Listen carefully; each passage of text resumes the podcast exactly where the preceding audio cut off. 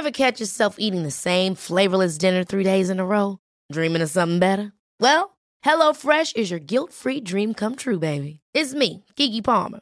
Let's wake up those taste buds with hot, juicy pecan-crusted chicken or garlic butter shrimp scampi. Mm. Hello Fresh. Stop dreaming of all the delicious possibilities and dig in at HelloFresh.com. Let's get this dinner party started.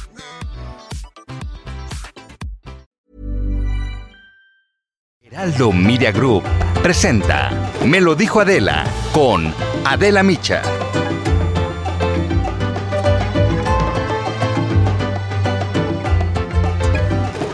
Miren, la variante Omicron de COVID-19 de nuevo nos pone a prueba como humanidad porque nos reta mostrar las lecciones que hemos aprendido en estos casi dos años ya de pandemia. Actuar con información precisa y científica va a ser fundamental para aprender a convivir con este virus que no se va a ir. Así es que es primordial, sí, no caer en pánico, tal y como lo dijo ayer el presidente de Estados Unidos, Joe Biden. Lo vamos a escuchar.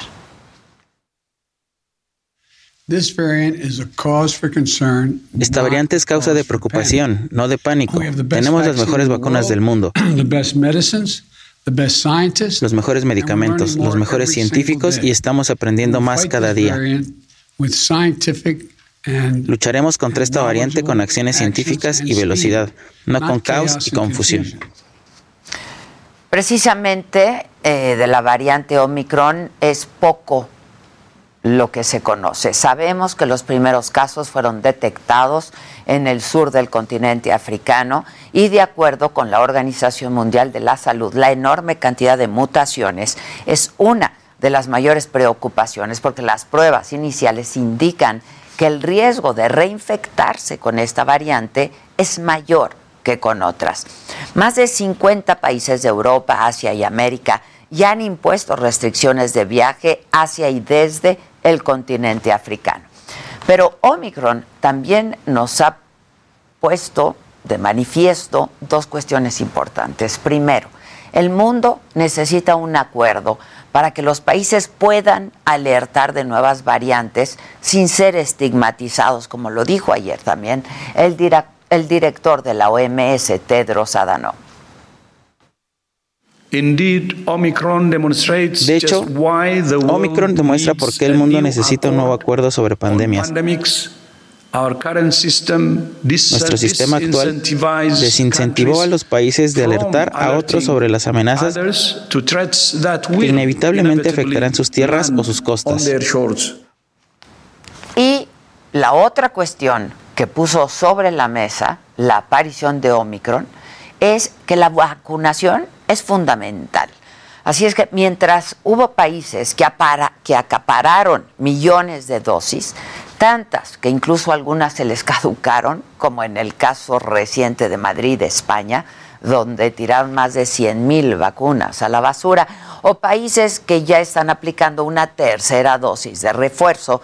En África, apenas el 10% de la población cuenta con por lo menos una dosis, porque los gobiernos no tienen dinero y tampoco la logística para la conservación de las dosis ni tampoco para su distribución. Omicron nos recordó que, como ha ocurrido históricamente, al mundo se le ha vuelto a olvidar el continente africano. Y al respecto, de nuevo el director de la OMS hizo la siguiente reflexión. La equidad de las vacunas no es caridad. Es lo mejor para cada país. Ningún país puede vacunar en solitario para salir de la pandemia. Cuanto más tiempo persista la inequidad de las vacunas, más oportunidades tiene este virus de propagarse y evolucionar de maneras que no podemos predecir ni prevenir. Estamos todos juntos en esto. Así debe de ser. Los virus, como el SARS-CoV-2, no conocen límites fronterizos, ni clases sociales, ni lengua, ni religión. El COVID-19 está aquí, es un asunto global. Por ello, la respuesta también debe ser coordinada entre todos los gobiernos del planeta. Las medidas sanitarias ya las sabemos. Cuidarnos a nosotros mismos es cuidar también a los demás. Y cuidar a los demás es cuidarnos a nosotros. La capacidad que tenga el mundo para controlar esta pandemia con sus nuevas variantes es una prueba para prevenir y erradicar futuras pandemias. De este tamaño es el reto y el momento en la historia que nos ha tocado vivir. Esto es, me lo dijo Adela, yo soy Adela Micha y ya comenzamos ahora también por la cadena nacional del Heraldo Radio.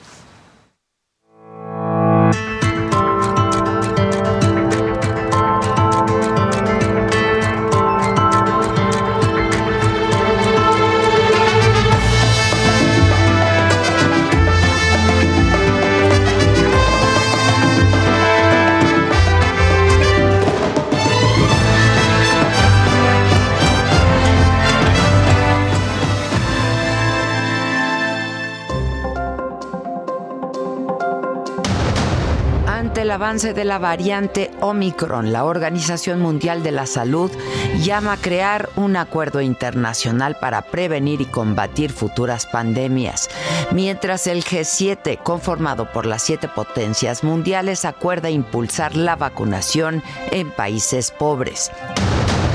En México el presidente anuncia esta mañana que habrá una dosis de refuerzo contra COVID-19.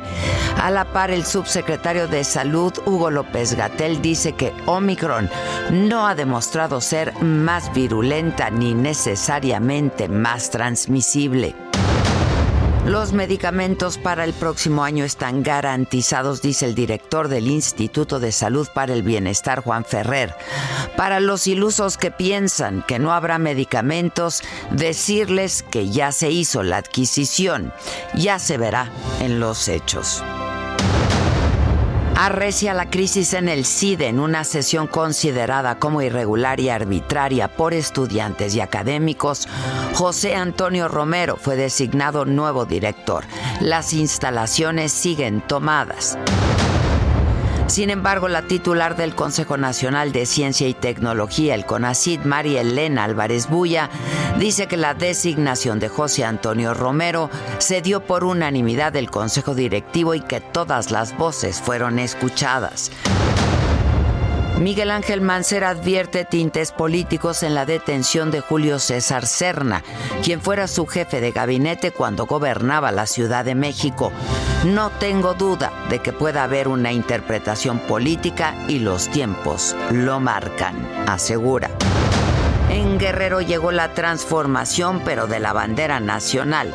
La gobernadora Evelyn Salgado estuvo en un acto donde detrás de ella se ve la bandera de México con una modificación en el escudo, pues la serpiente que es devorada por el águila pues la serpiente que es devorada por el águila forma una S, la inicial de su apellido.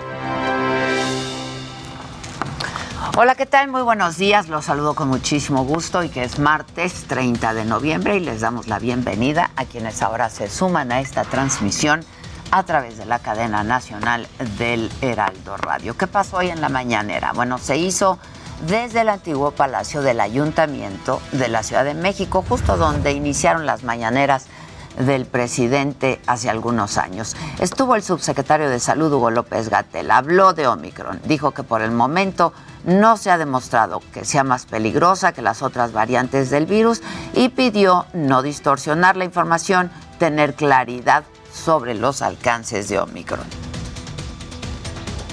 No ha demostrado ser ni más virulenta, ni necesariamente más transmisible, no puede causar, de momento no se ha identificado que cause enfermedad más grave. La efectividad de las vacunas sigue siendo eh, vigente, no escapa a la respuesta inmune, ni postinfecciosa ni postvacunal. Las pruebas PCR y las pruebas de antígenos siguen detectando a esta variante y los tratamientos convencionales contra el COVID siguen siendo útiles. Y bueno, López Gatel compartió la preocupación de la Organización Mundial de la Salud por la inequidad en la repartición de vacunas. La gran preocupación mundial es la desigual distribución de vacunas. Hay regiones extensas del mundo que representan 70% de la población que tienen menos de 10% de cobertura vacunal.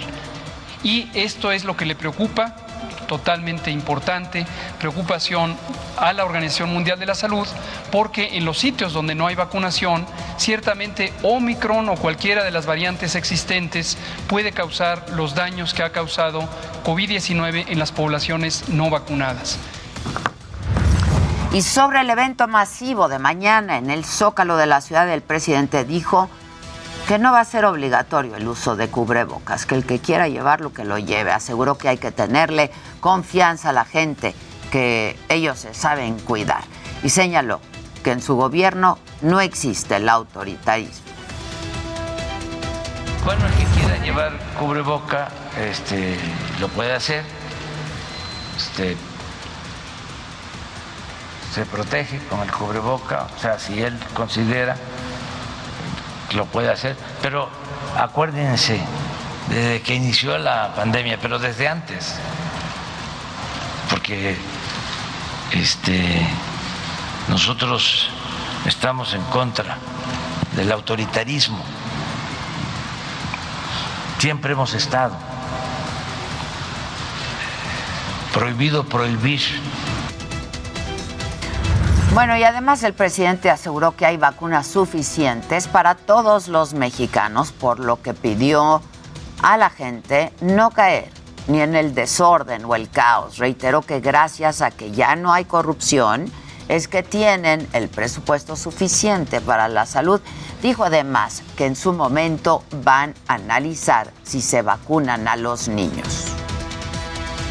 No tenemos escasez de vacunas tenemos vacunas suficientes para una, dos y tres dosis. No nos eh, faltan vacunas. Es un plan que se está siguiendo de acuerdo a lo que eh, se necesita. Bueno, y vamos ahora con más información de la mañanera con mi compañero Francisco Nieto. ¿Cómo estás, Paco? Buenos días.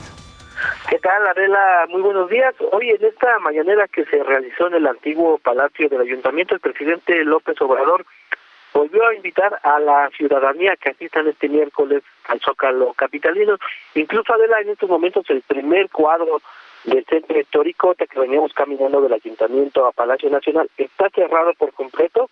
Están montando el escenario que mañana ocupará el presidente López Obrador, por lo que es importante que la gente pues tome sus precauciones, pero de acuerdo al programa que el mismo presidente iba a conocer, eh, pues habrá eh, pues música de niños de Oaxaca, mariachis, jarana, y al final habrá rumba para que la gente se quede a bailar después de escuchar al presidente López Obrador y bueno también adelantó que invitó a los gobernadores a este evento, también a, invitó a legisladores y a dirigentes de eh, partidos. El presidente pues estará acompañado también de su gabinete y como tú ya lo adelantaste, lo que llamó la atención fue que esta vez dejó abierta la posibilidad, la posibilidad de usar o no cubrebocas. La semana pasada pues invitó a la gente a que fueran, pero con cubrebocas hoy dijo el presidente pues que no les gusta aplicar medidas coercitivas a la población, por lo que eh, no quiere prohibir nada.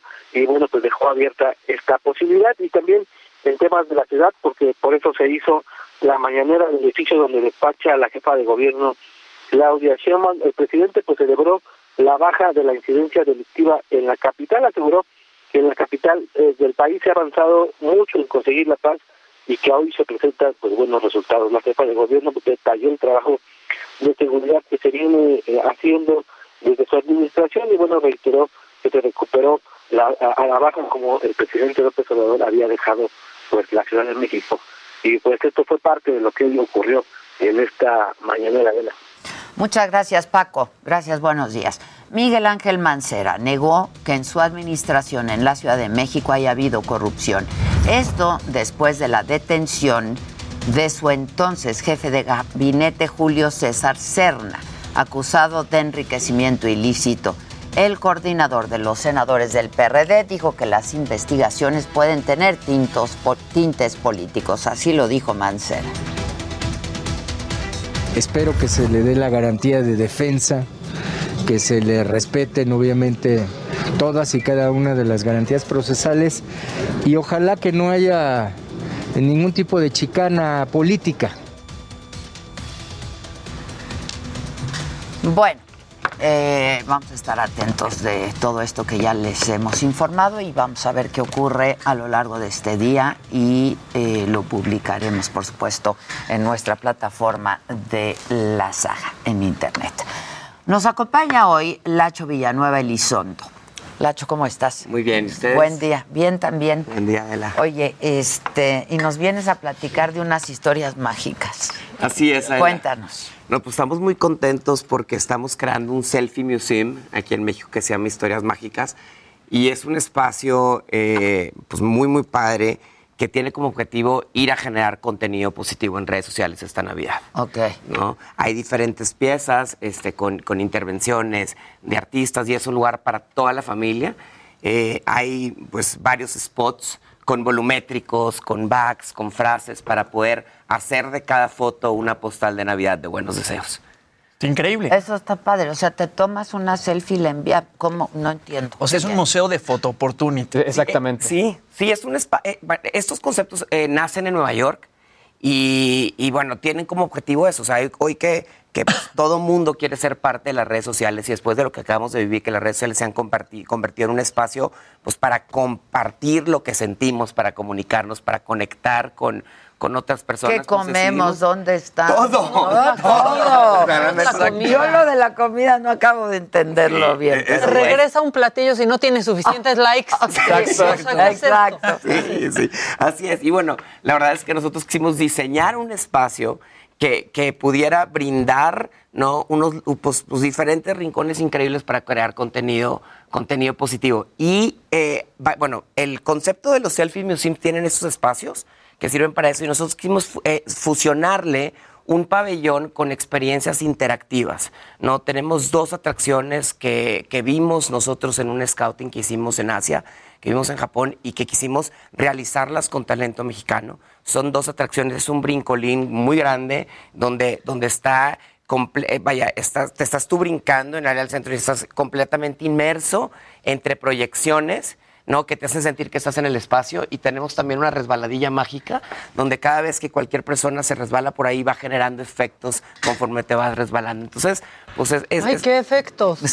no, bueno, pero está chido porque... ¿Cómo qué? Bueno, pues tipo, te, eh, vaya, hay Estamos viendo unas imágenes para quienes nos escuchan Así, bueno, mira, en la radio. Esa, es la, la Pero sí mágica. está padre. Con electricidad. Tiene ¿no? diferentes... es, es, una técnica base de sensores y multimedia. Eso justo iba a preguntar, si, ¿qué, ¿qué, hay? O sea, en cuanto a tecnología, eh, sensores, hay proyectores, ¿cómo, cómo están trabajando toda la, pues, la instalación. Sí, pues está dividido en dos secciones. Tenemos esta, es, esta parte llena de photo opportunities. Me explico que es como donde estamos haciendo un homenaje a, a, como la Navidad clásica y a la nostalgia que nos generan los adultos, la, la, época de Navidad, ¿no? Hay muchos espacios que nos conectan con eso y ahí son volumétricos y escenografía. Y hay otro pabellón donde está la tecnología involucrada, donde, bueno, esa base de proyectores, tenemos la más alta tecnología que hay ahorita en sensores de movimiento y, y videoproyectores. Y estamos muy orgullosos porque todo está hecho con talento mexicano. Estas experiencias normalmente se traen artistas visuales de otras partes y demás, y ahorita es puro talento mexicano el que se sumó. Hay muchos artistas que contribuyeron con diferentes piezas y, y cada espacio tiene un mensaje padre. Eso está, está que, bien interesante. Que ahorita va a ser solo de Navidad. Ahorita solo de Navidad. Están... Y con esto se inaugura, digamos. Sí, arrancamos con Pero esta edición van a navideña. Claro, okay, ok. Arrancamos con edición navideña. Oye, Lacho, y otra parte interesante es que uno que pues es fan de subir a sus mascotas de pronto a Instagram, tienen un día a la semana que es pet friendly. Los ¿no? lunes, los lunes el último horario es pet friendly, no saben, o sea, el auge que ha tenido desde que Claro, la porque. Yo iría en con tu lunes. Está mascota, chido. yo también. La verdad sí está bien padre, sí está bien padre. Y, nos y los museos muy- no abren el lunes. ¿no? Exacto. En ese sentido. Generalmente. Generalmente. Estamos muy orgullosos del resultado. La verdad, está, está quedando muy padre. Hemos tenido Friends and Family, abrimos hasta el 1 de diciembre y la verdad es que el impacto que ha tenido ha sido impresionante. El otro día estuvo una, una señora reportera de 70 años y lo hubieran visto. O sea, decía, es que para mí, o sea, me están conectando con, con mi niña interior.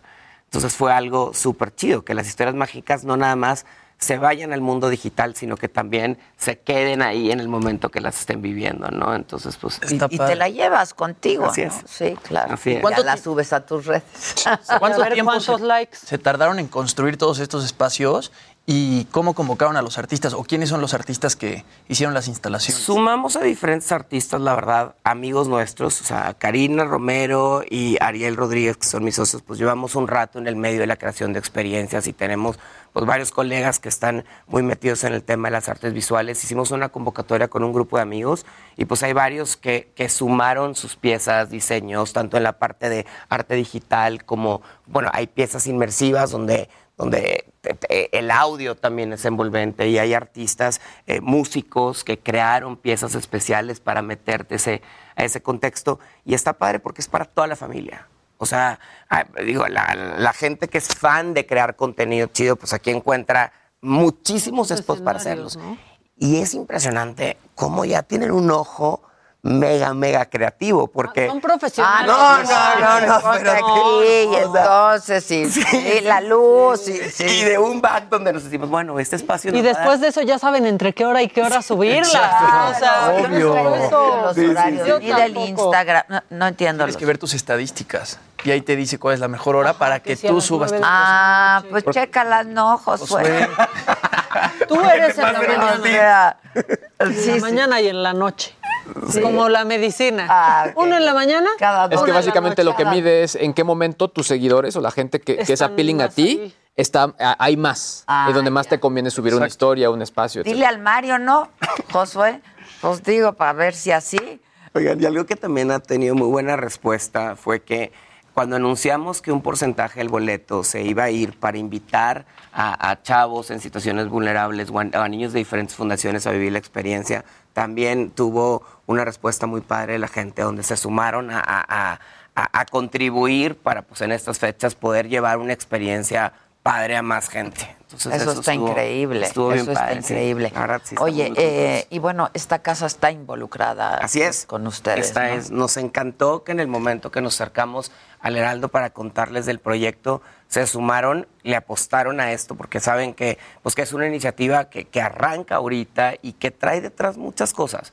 O sea, la filosofía de sumarnos a crear contenido positivo, eh, impulsar el talento de artistas mexicanos, empezar a generar experiencias eh, con tecnología, pero que, vayan a proyectar pues, el talento que hay en México en ese sentido. Seguro ya estén pensando en el 14 de febrero. ¿no? Así es. Claro. Así es. Como si es el que sigue. Claro, es el que sigue. Y el Día de las Madres. Sí, tienen que crear bastante para contenido. rato. Da Da para para rato, pero da para tienen rato. que crear. Preguntan si va a ser itinerante, o sea, si tienen pensado que se replique o que vaya a otras ciudades del país. Sí, ahorita vamos a estar en la Ciudad de México con esta y otra experiencia que, que estamos por anunciar, que ya Adela medio les polió, pero... Hasta el 14 de febrero. Ya no Soy la- no la- visionaria, pues yo, soy va todo por Adela. Claro, claro. y aquí ya salió la exclusiva. Pues sí. Este, y bueno, tenemos esa y nos vamos también a Monterrey, eh, eh, estamos eh, por Cerrar San Luis y dos ciudades más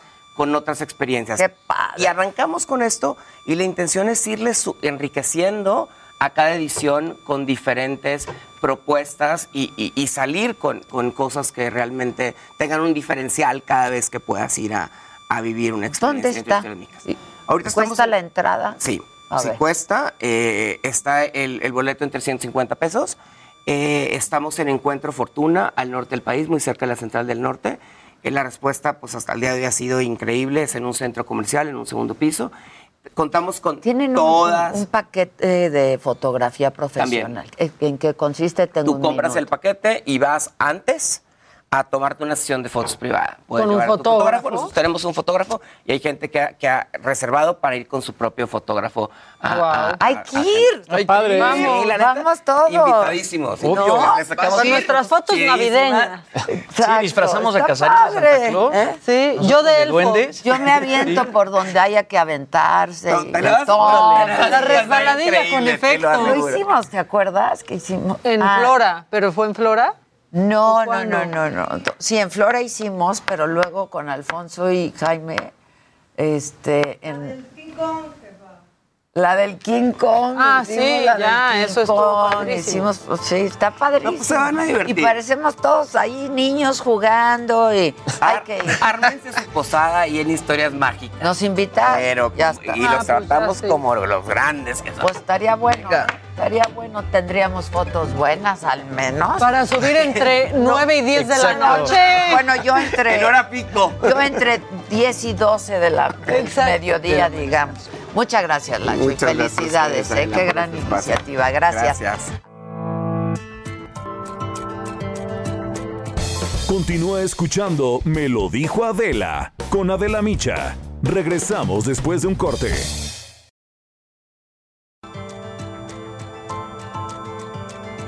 Continuamos en Me lo dijo Adela.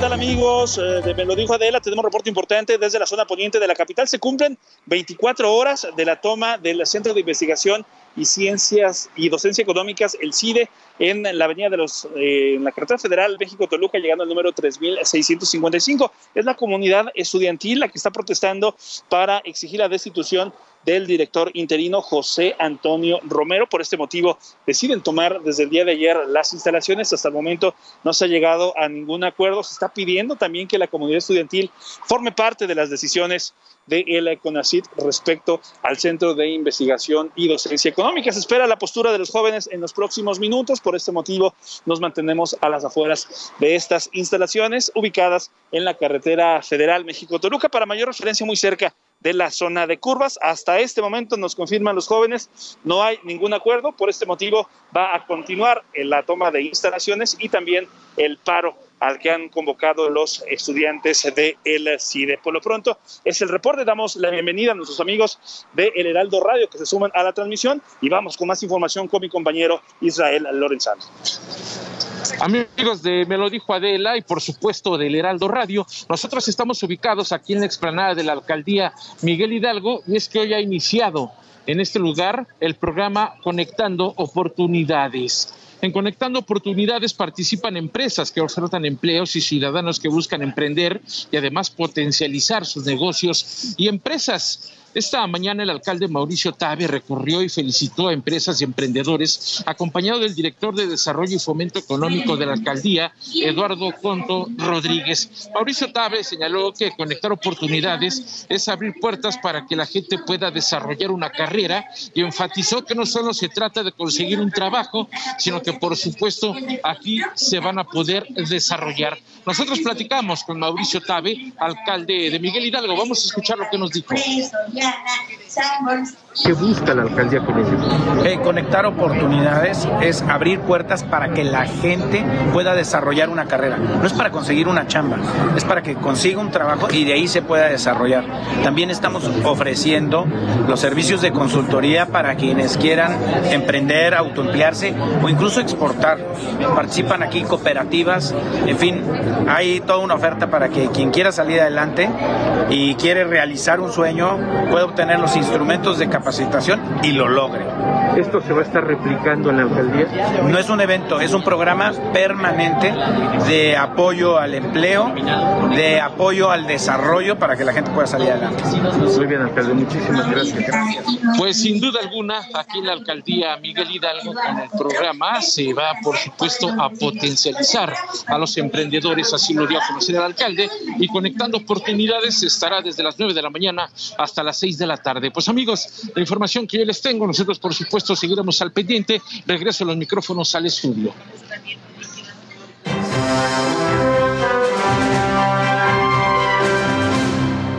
Bonita está esa entrada. Es nueva. Hasta a mí me apantalló.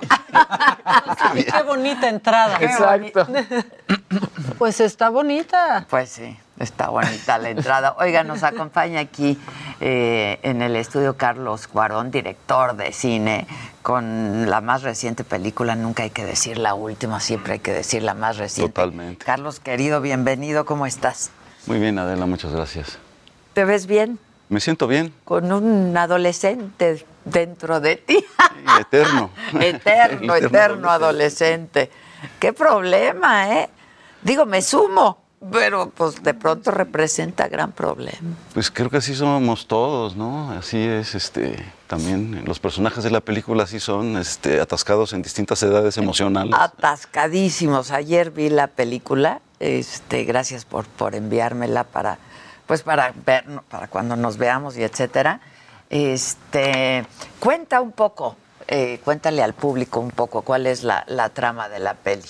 Pues Amalgama va de cuatro dentistas que se encuentran en un congreso en la Riviera Maya y pues deciden irse de pinta y pasan un fin de semana pues por un lado friccionando sus egos y por el otro tratando de resolver sus conflictos personales. Es muy fuerte el fin de semana, ¿eh?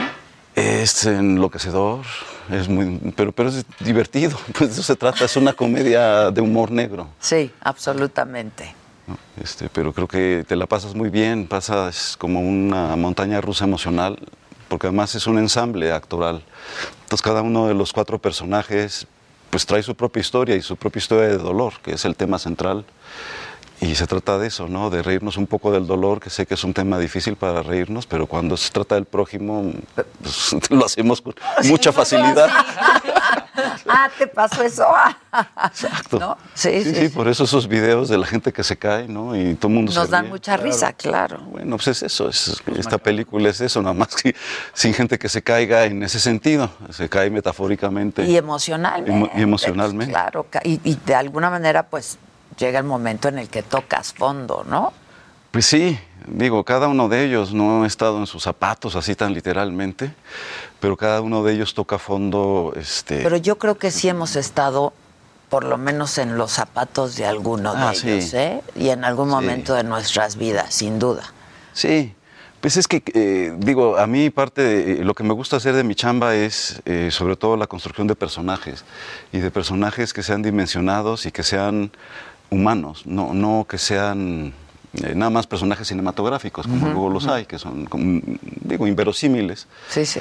Y, y me gusta el, el cine como espejo, ¿no? que el espectador eh, se refleje o, o vea a alguien reflejándose. en- pues, digo, O sea, yo me imaginé perfecto, ¿no? Este, con, mi, con un grupo de, de- de amigos diciéndonos esas cosas y, ¿sabes? O sea, supuesto.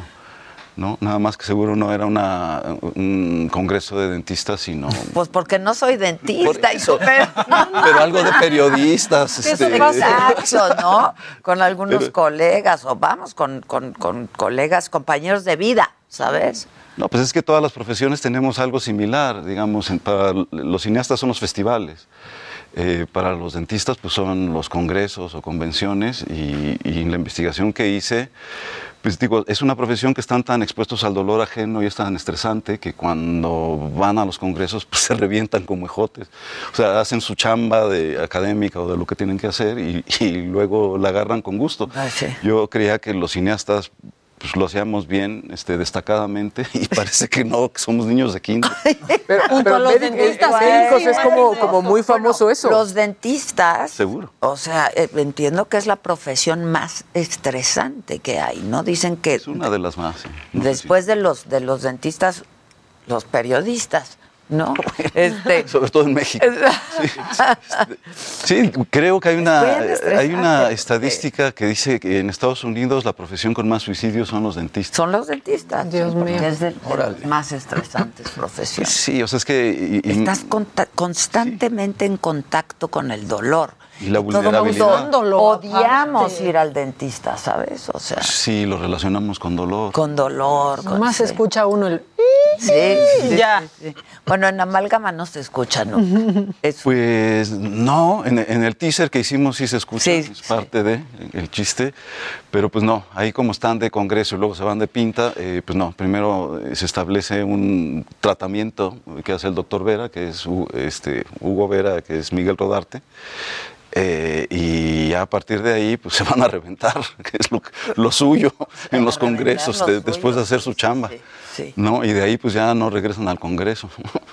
Nunca más regresan al Congreso, o sea, se Pues- deja esa, ¿no? O sea, pues ahí están. Ahí está, este, espero que sí, o sea, que regresen a tierra, eso sí espero. Yo también, ya hay que resuelvan, ¿no?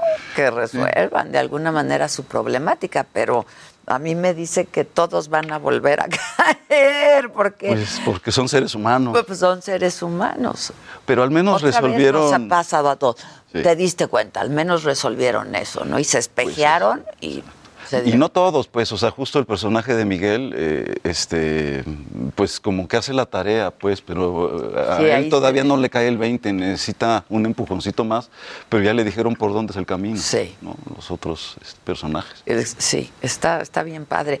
Este, querías preguntar algo. Sí, Carlos, ¿cómo, ¿cómo se te ocurre la trama de la película? Porque entiendo que tú fuiste a un viaje con, con Manolo Cardona y ahí es donde este, se te ocurre la trama de Amalgama. Sí, en 2011 eh, fui al Festival de Cartagena de Indias con dos cortometrajes y conocí a Manolo y a sus hermanos. Me invitaron a, a las Islas del Rosario, que es este paraíso, unas islitas chiquitas, en pues, 45 En minutos Cartagena. mar adentro. sí.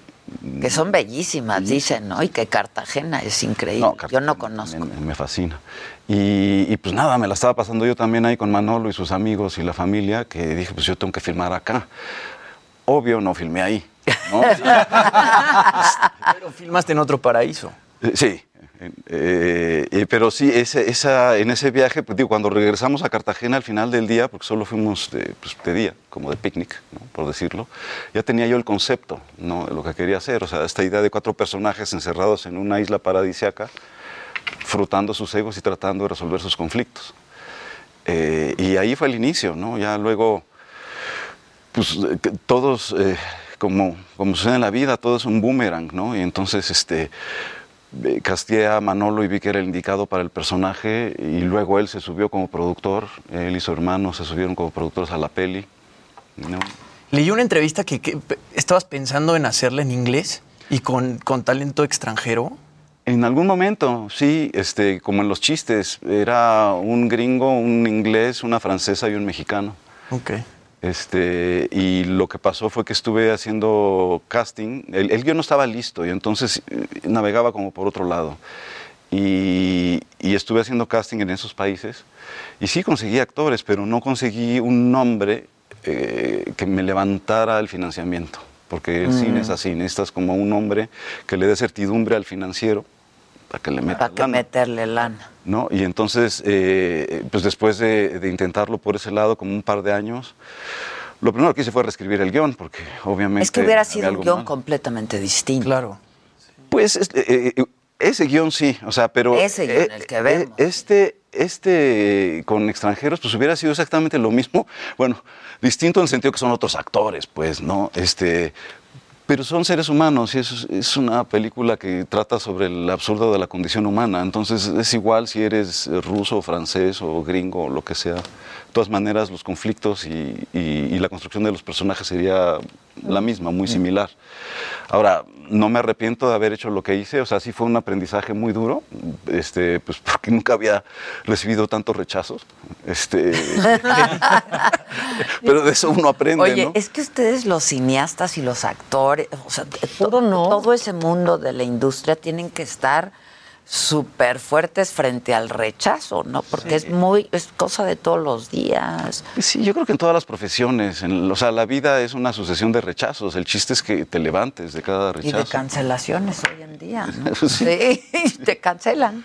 Sí. O sea, ¿qué cosa es? ¿Qué- La qué es un cultura de la rechazo? cancelación. O sea, ¿qué no, es eso? Yo Dios nunca- nos libre. Te cancelan, ¿no? Sí, No, y, y, pues así, así pasa.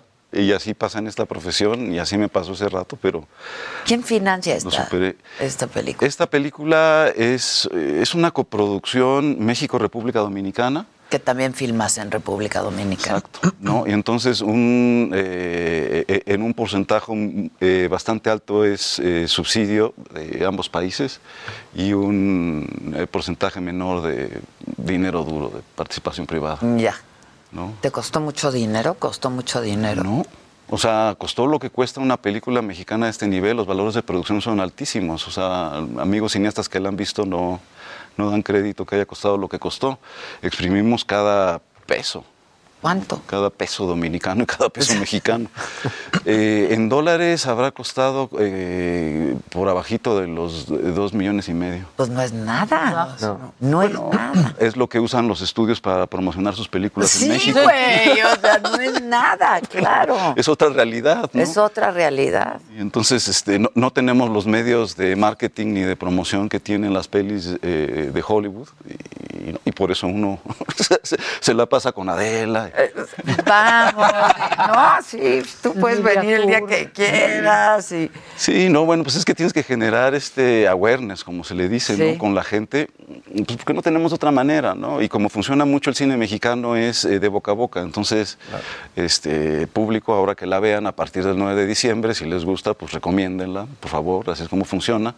Si no les gusta, este, pues calladitos, se ven más, más bonitos. No, también recomiéndenla para que vayan a ver y a ver qué Mira, es- Mira, a mí no me gustó, gustos. pero vela tú. Si les gusta, Por ejemplo. se la recomiendas a tus amigos. Si no te gusta, se la recomiendas a tus enemigos. Exacto. Pero la recomiendas. Por ejemplo, ¿No? Y más ahora con que estamos, digamos, en una recuperación en la exhibición eh, en general y en particular el cine mexicano, eh, que la gente regrese a los cines porque son espacios seguros. O sea, el, eh, el sistema de ventilación eh, pues es, es- es como el de los aviones o algo muy similar y además están los protocolos de seguridad sanitaria. Sí, yo no he ido al cine. Este, tú ya fuiste. Este, pero me cuentan que pues sí se está tomando mucha, mucha, mucha precaución, se cumplen con todos los protocolos sanitarios, la gente no se quita el cubrebocas. Pues No, en, en mi experiencia ha sido así. Este, digo, hay gente que se compra sus nachos. eh, yo no lo haría. Y entonces te quitas y comes y Pero es lo que pasa en un restaurante. O sea, porque Exacto. también Pues es claro. inaudito lo que hacen en un O restaurante. sea, tienes que entrar con el cubrebocas, ¿no? Caminar cinco pasos y ahí te lo quitas. O sea, Sí, sí. Y te lo pones para ir al baño y como te si lo te pones para protegiera ir la al mesa. baño, etcétera, etcétera. La sí, es cierto. No, es porque el baño, eh, la lógica ahí es que el baño es un espacio cerrado, ¿no? Entonces, este, cualquier cosa que se pudo haber quedado con el anterior o el anterior o el anterior. Mira, entrar a un baño Pues mira, público con tapabocas. Que lo tengan limpio, ya con, ya con eso ya ganamos, sí. Ya con eso, no nos ponemos tan exigentes. Sí. Oye, ¿y qué? ¿Trabajaste con tu equipo de siempre? ¿Hay nueva gente? Cuéntanos. Pues, eh, Yo cada película he tenido que cambiar de, de colaboradores, pues porque las fechas, o sea, siempre hay o sea, eso. los La gente está ocupada. Sí. No, acá, digo, de entrada está, eh, eh, en, Mano- en el talento está Manolo Cardona, Miguel Rodarte, Tony Dalton y Stephanie Cayo. No había trabajado con ninguno de ellos, los conocía socialmente, pero fue un proceso de casting larguísimo, muy intenso. eh, Stephanie lo hace muy bien, ¿no? Increíble. Increíble. Y está guapísima, además. Es una guapa y es además... una guapa. No, me parece que es este una mujer del siglo XXI, porque es una mujer que toma sus propias decisiones, no se las toman por ella, ¿no? Y ella eh, pues cae en su propia relación tóxica como cualquier otra persona, pero tiene al mismo tiempo esta belleza y esta sensualidad con la cual de una manera muy femenina manipula a los otros tres babas. Sí, sí, sí. Los, Y los trae- los tiene trae aquí, ¿no? Sí, sí, sí. ¿no? Y, sí, los otros en la baba, ¿eh? O sea, sí. Y- y los otros tres que son, pues bueno, distintas versiones de masculinidad, ¿no? Este, hay tantas masculinidades como hombres en el planeta Sin Tierra. duda, sin duda. Y esas son tres. Hay un macho alfa, uno que quisiera ser un macho alfa, eh, uno que le vale gorro ser alfa, beta, zeta, gamma, sí, delta. sí, sí. ¿No? Este, Él se la, se la pasa. Que se la pasa bien. es el Hasta que se que, la pasa no. mejor. Hasta, sí, claro. Hasta que no. ¡Qué cosa! Esa escena Exacto, es fuertísima. Es una escena fuerte. Muy que- que fuerte. creo que a- a- al mismo tiempo eh, saca carcajadas, pero es parte del chiste. O sea, eh, el chiste de, de amalgama era eso, de, de reírte con el dolor o que te duela la risa, pues, como lo quieran ver. Que te duela la risa y el amor, porque también duele, ¿no? Sí, pues lo que tienen los cuatro son relaciones de amor tóxicas al final del día, con distintas personas, pues, porque no todo es este amor romántico. Pues sí. Este, ¿no? Oye, Carlos, ¿y tu plan original era estrenarla este, antes? Dijiste que la, la- la grabaste hace dos años antes de la pandemia y de repente cae la pandemia y pues me imagino que has tenido que posponerla, ¿no? Sí, o sea, es que se estrenó en el Festival de Morelia de hace un año y de ahí, pues es que la fuimos posponiendo por la pandemia.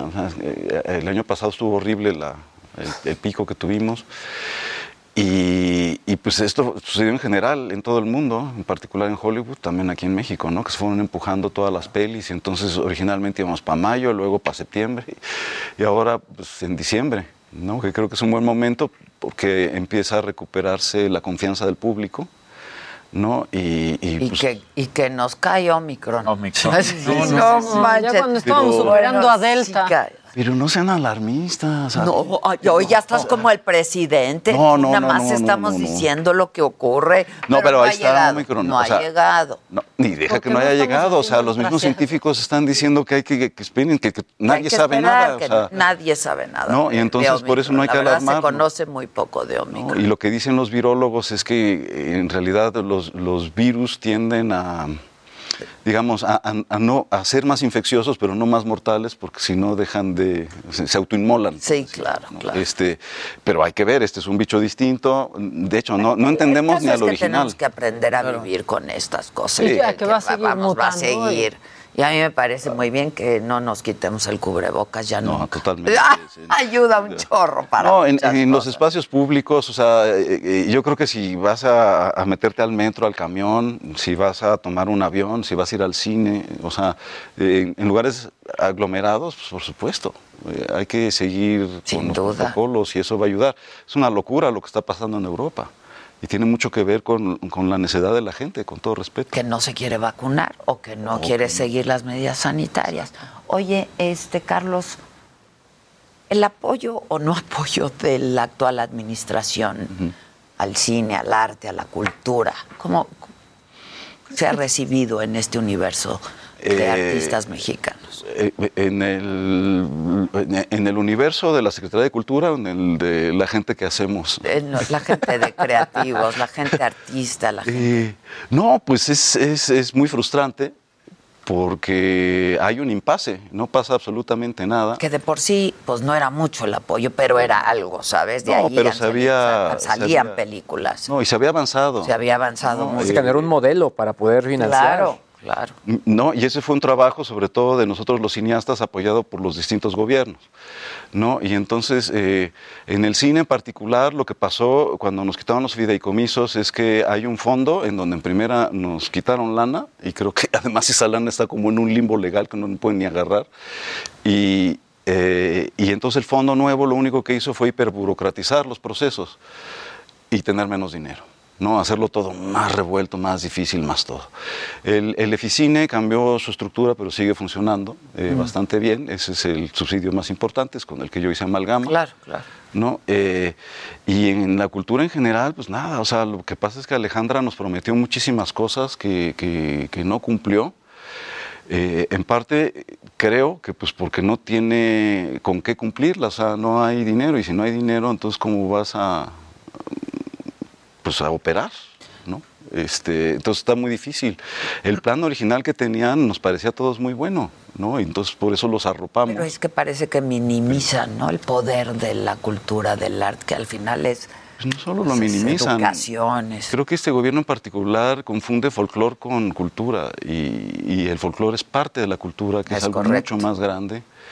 Eh, y el aparato cultural en general pues se está desmoronando, este, pues por falta de apoyo, si no lo digo eh, eh, por gente como yo, o sea, hay literalmente parte de la burocracia que, sus sueldos no han sido pagados, que les deben, que les pagan tarde, eh, y, los apoyos que había, sobre todo con los artesanos y, y más por ahí, también han desaparecido. ¿no? Entonces, no, no ha sido un- un buen- una buena administración en cuanto a, a cultura. Digo, e- ellos dicen otras cosas, pues, pero como todos los gobiernos. otros datos.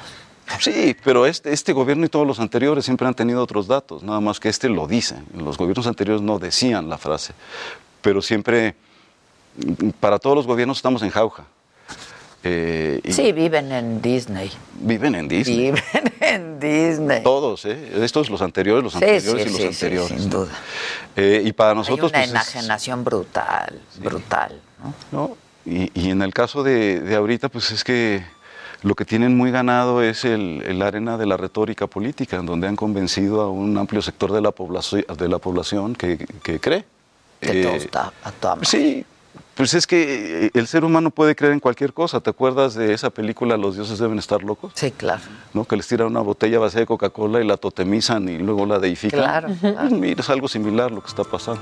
Oye, rapidísimo, ¿tienes planes para, para hacer algo? Me preguntan por aquí que, que si con Diego o Gael hay planes de volver. No, pues ojalá, ojalá hubiera algo con, con ese par, ¿no? Amigos y este, excelentes actores. No tenemos un plan o no cercano, siempre hablamos de ideas que están por ahí. Y, y uno pues siempre está trabajando, ¿no? Siempre. ¿no? Entonces pues este año de pandemia pues estuve escribiendo mucho, entonces pues escribí series y, y- y otra película que quiero hacer. es-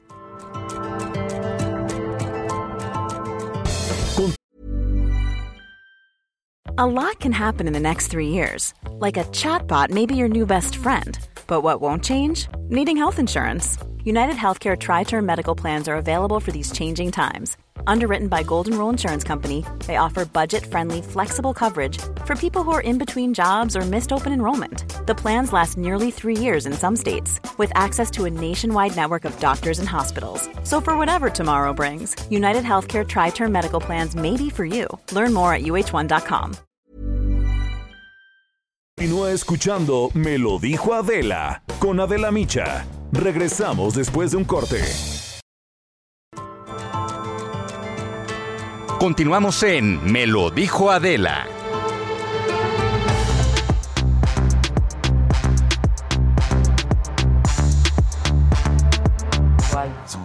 Turun, tun. Yo ya sé. Sí, es que empiezan a salir como las cosas, o sea, el resumen del año, de la palabra del año, Ah. la personalidad del año. Bueno, la palabra del año, según eh, Merriam-Webster, ¿no? Que es este diccionario. A ver, piénsenlo. El año pasado, la palabra del año fue pandemia. Pandemia. Este año, ¿a quién le darían el título? ¿A qué palabra le, le darían el título? Palabra del Vacuna. Vacuna. Muy bien. Vacuna es la palabra del año. ¡Bravo! ¡Bravo, su! Merriam-Webster. O sea, según este editorial, las búsquedas de vacuna aumentaron 601% durante el 2020, que es más o menos cuando se aplicó la primera jeringa con la dosis contra COVID-19 en Estados Unidos hace un año en Nueva York. Ándale. Aunque la primera inyección que hubo fue en el Reino Unido. Que lo vimos. Claro. Exacto. Sí. ¿Era William Shakespeare? Sí. Exacto. Sí, el, William Shakespeare. Sí. Y una ¿Te acuerdas de conductora. Una conductora que dijo Ah, un sí, escritor sí, muy famoso. Este gran da- dramaturgo. Sí, sí, sí. No, no, no, no, no. Luego dijo que era broma y que no habíamos entendido. ¿Cuál broma? ¿Cuál broma? Qué bueno que fue una conductora argentina y no una mexicana. Ya también. por Sí, ya. O sea, por favor. Sí. Bueno, pues ahí está. Tenemos palabra del año y es vacuna. obviamente. Vacuna. Oigan, ya que estamos con los recuentos, eh, la gente de Google compartió para su plataforma Android las aplicaciones más populares. Y la verdad es que hicieron varias categorías, eh, videojuegos, apps para tabletas, eh, deportivas, etcétera. Destaca, por ejemplo, una para tabletas que se llama Canva, que es pues, muy buena para pues, diseño gráfico. También aplicación está una que se llama Calm, que es, eh, Es pues buena. mindfulness y obviamente concentración, meditación, etcétera. Pero para la gente de Google, la más importante, ¿cuál creen que fue? ¿Cuál? Disney Plus. Órale. Yo no lo hubiera esperado. O sea, porque si nos damos al puro concepto de la aplicación, realmente quien se los puede llevar de calle tecnológicamente hablando es Netflix. Honestamente, es- son los mejores, tienen Sí. mucha funcionalidad, la verdad es que son muy buenos. La de Disney Plus sí es muy limpia. Honestamente, la manera en la que están organizados los menús, quizás hace falta A mí contenido. me gusta mucho. Pero es, es- es muy bonita. Sí, ¿cómo está organizado? Está muy bonito. Ahí te tardas menos ¿Cómo en escoger lo que quieres. Exactamente. Yo en Netflix yo ya no Ay, no, puedo. yo El call to action para llegar a- al producto que quieres es complicado en varias plataformas. Aquí Sí. es muy sencillo. Entonces, Y si hay algo que, que- o sea, si no tienes claro qué quieres, claro. te hacen más bolas. Exactamente. Te pasas Terminas una por no hora ver nada. y ya no te vas. Ahora sí que en Netflix yo no sé qué escoger.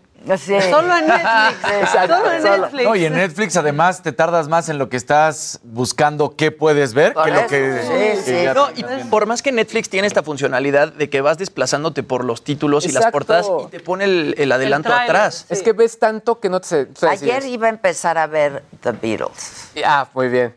Pero me acordé que tenía que ver Amalgama. Y no se puede todo. No, no, y requiere tiempo. Sí requiere Uy, tiempo. Pero el trabajo, o sea, Sí, no, digo, yo, yo ya llevo, eh, bueno, llevamos un capítulo y medio, porque es que son muy largos. el primer capítulo dura casi tres horas. Sí. Dos cuarenta y tantos. Y el otro dos Yo lo empecé, lo empecé y, y, y, y, pues sí, es bien nostálgico. Sí, ¿no? Digo, Claro. Además, nostálgico, aunque no hayamos vivido Esa el nacimiento de Se juntó con lo de George Harrison, Sí. las fiestas, porque siempre como que en este momento yo escucho mucho Beatles ju- justo hacia la Navidad y todo eso, entonces como que es un momento padre, Sí, pero como fan les digo, o sea, sí encuentro cosas que digo, wow, incluso acordes de cómo estaban tocando, es muy Ahora, padre. no alucinas a Yoko, ¿no? Sí. Sí. Ay, no, sí. Yo no ¿puedo? he llegado ahí. Yoko, no, no va a pronunciar palabra. Sí, no, pero trae una cara.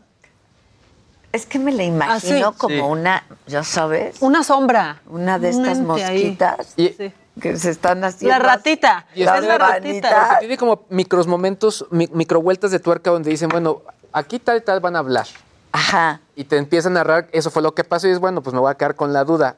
Ah, no, señores, la tecnología también llegaba en esos momentos, en la década de los 60, tirándole al 70. así No, está súper bien documentado. Está bien padre, Todo. De bien hecho, padre. al inicio del documental te dicen, hay eh, algunos tramos, ¿no? Algunas escenas donde no tenemos video, pero sí tenemos audio. Y Peter Jackson se da la tarea de ilustrarlas con otra cosa, pero tú estás escuchando el diálogo que tuvieron fuera de cámara. Ahora, imagínate cómo abres todo ese diálogo. O sea, lo tuvieron que reparar para que pudiéramos Sí, tener claro. esta- bueno, no, es una, no podemos decir fidelidad, pero sí que se distinga todo. Sí, pero está padre que, que no tenga esa Claro, fidelidad de la que tenemos Claro. ahora, Claro. porque te, te, Y aún así, la calidad del Pero la, Te video- calidad remonta, de la imagen ¿no? es increíble. la calidad del video es la, la corrección de color es muy buena. Yo empecé, o sea, 10 minutos Sí. y entonces me acordé que tenía que ver amalgama. Bueno, pero hasta el diario de George Harrison, ¿eh?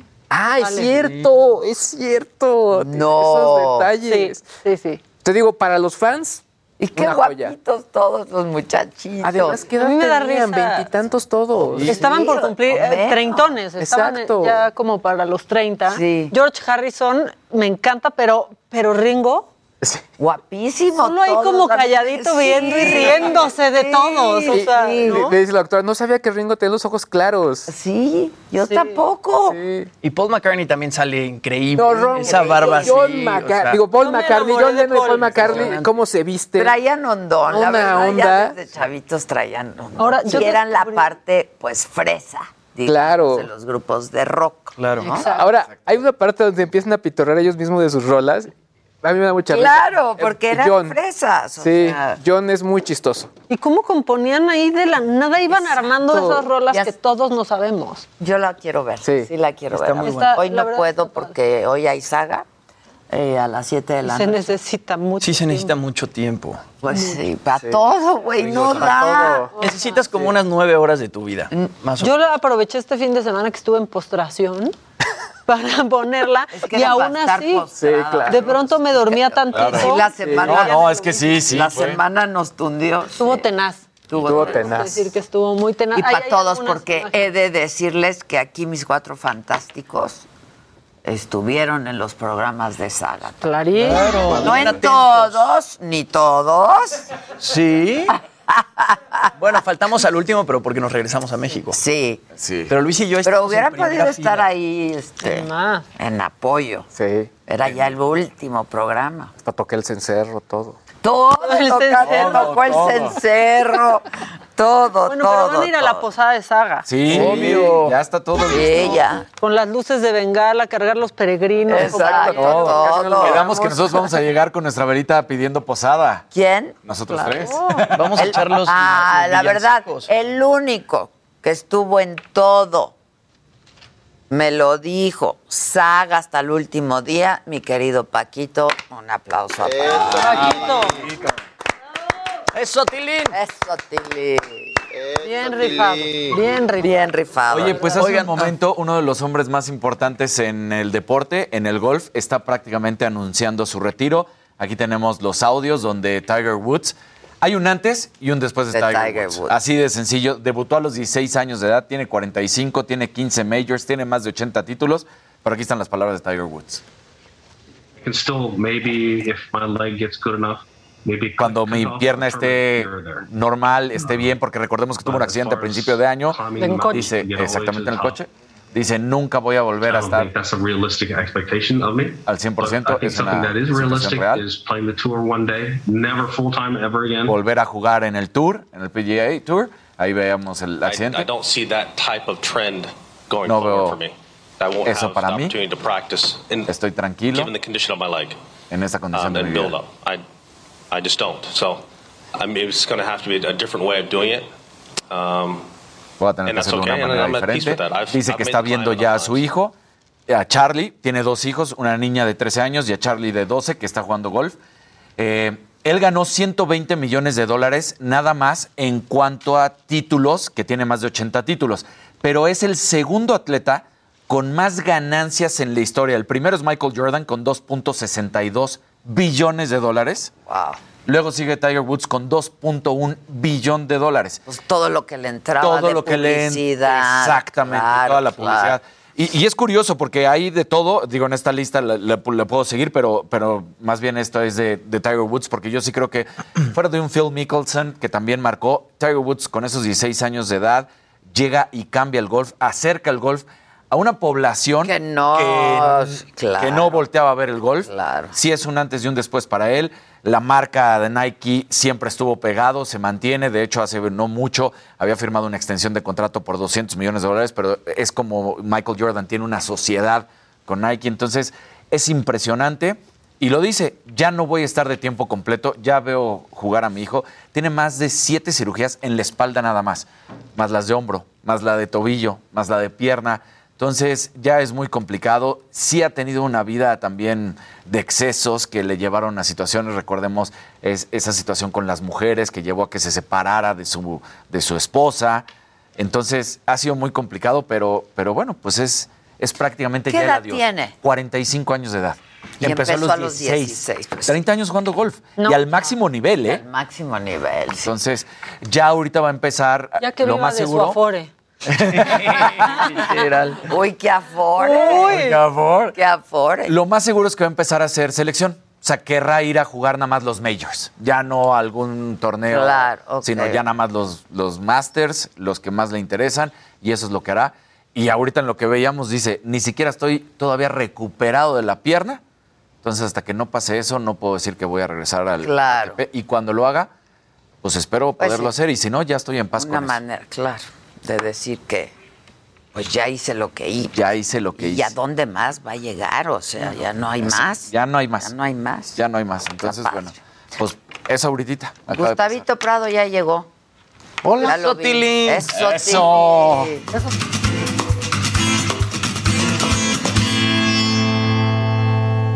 La siguiente, por favor. Hola, Adela, sigue, querida. por favor. Hola, Sí, Maca. Mi querido Gu. ¿Cómo están? Bien, ¿y tú? Pues bien, mira, me traje los zapatos del difunto porque. Pues los of White. Quedan- Sí. Ah, sí la hablo, claro. sí. Tenías que Sacar las Sí, reliquias. claro, Homenajearlo Homenajearlo, también. pobre, pobre muchacho. Jojomenearlo. Sí, y tan joven. Sí, sí, sí, sí, sí, sí. 41, ¿no? Ujú, Y pues básicamente él redefine, pues ya, ya estuvo diciendo ayer Jimmy, pero él redefine todo lo que sería la idea del streetwear y cómo básicamente pues con esto es lo que de verdad se usa, no es lo que se usa en las grandes pasarelas, es lo que uno usa en la calle. ¿no? Claro. Entonces, eso de repente yo creo que a todo el mundo se, le- se nos olvida, Mm, pero fíjate que últimamente ha estado pasando algo muy raro. Yo cuando hice mi libro Mextilo, hice una hoja que decía que en México había habido solo 60 exposiciones de moda, pero desde el siglo XIX hasta el siglo XX. Y tengo un libro que trae, es, así como de 800 hojas, que trae todas las exposiciones que se han hecho solo en Estados Unidos acerca del fenómeno de la moda en museo.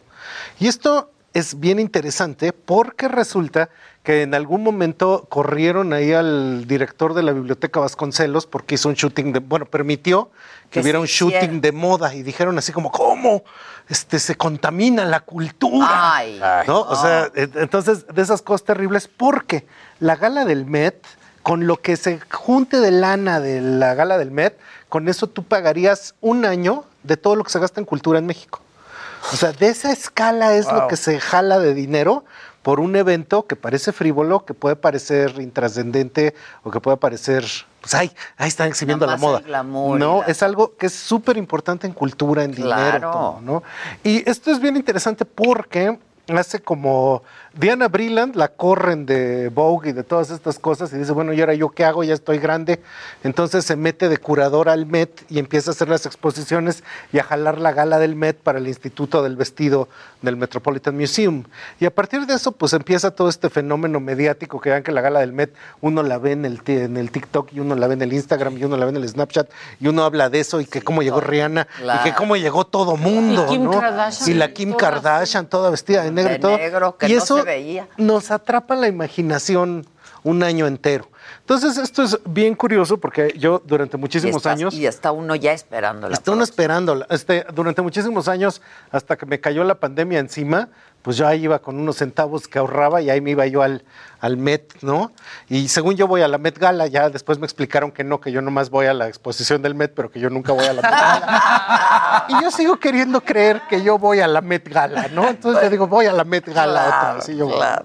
Y cuando uno llega ahí al Met, siempre te dice la señorita, pues así te ven, ¿no? Y me ven y me dicen, pues ahí lo que pueda cooperar, ¿eh? Y yo, no, pues full price, full price. Y me hace así, puedes poner un centavo si quieres. Sí, pero pues es para colaborar con la Claro. exposición de moda, todo, ¿no?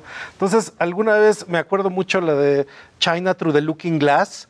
Había una sala con un Buda que tenía 5000 años. Y entonces yo pensé, ¿y cómo movieron esto? No, ya luego me enteré que lo que pasa es que Lo construyen las ahí, exposiciones alrededor de lo que ya hay, ¿no? Claro. Que es como si le pusieran un trista a la Coyoshalki enfrente, ¿no?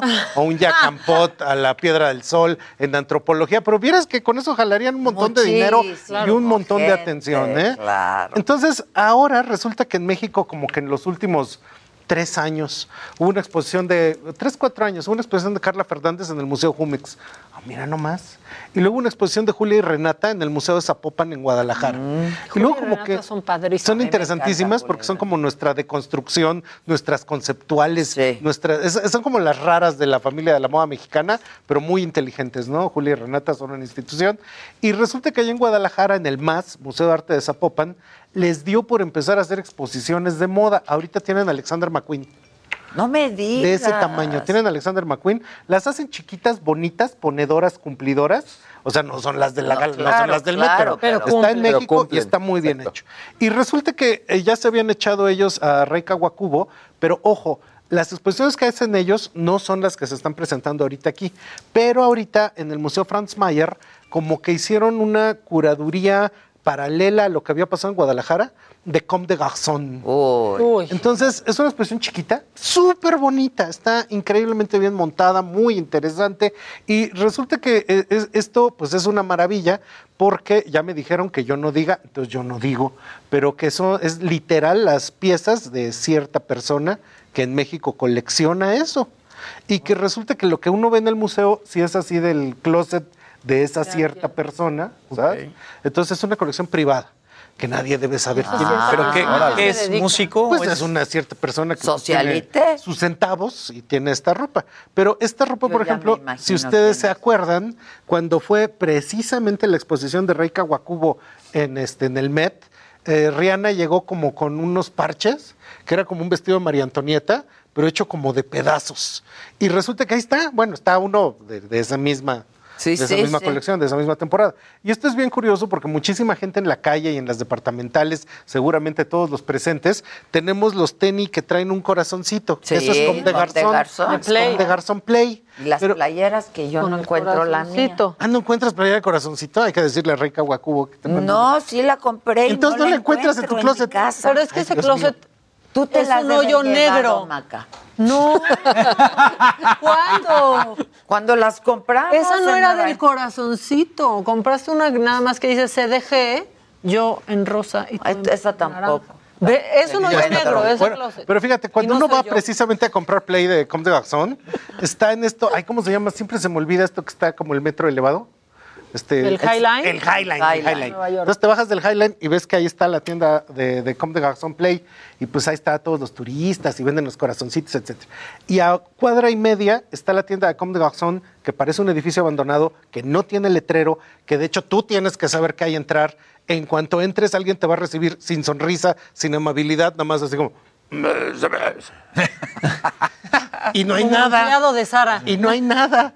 Y tú tienes que saber qué es lo que buscas, porque ellos, no- o sea, es un misterio la marca Comme de Garçon, la verdadera, Puedes la, de Adebis. No, pues está todo como misterioso, Sí, todo es extraño. misterioso. O sea, no es bueno, la que tienda de Nueva. York de Off-White, igual. O sea, te- te- bueno, además hay filas luego para entrar. Las y te van colotas. dejando entrar y etcétera. Y entras y es como completamente distinto a lo que te esperarías de una tienda en Nueva York. Ujú. Sí, de hecho, alguna vez yo también fui a Supreme y pues yo vi No, la bueno, pelota Supreme. y me formé, ¿no? Y me dicen, oye, ¿traes ficha? Y yo, pues, ¿qué es del seguro? ¿Qué? No, no traigo. ¿Cómo que ficha? ¿Por qué tengo que tener ficha? Y para el jamón. No, porque dos días antes sacas Hicieron tu ficha y te sientas aquí 15 minutos y si no, no entras. Y yo, ay, bueno. Y pero- luego la co- colaboración que hizo, por ejemplo, Supreme con Louis Vuitton.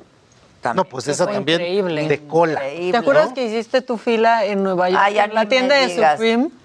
¿Te pasó lo mismo? ¿Traes ficha? No, me pasó que yo pensaba que ahí iba a encontrar algo de... De Louis Vuitton. de- Y nada. Y se le compró una gorrita. Una- ah, pero una gorrita Le compré Supreme muy una buena. ma- maca y...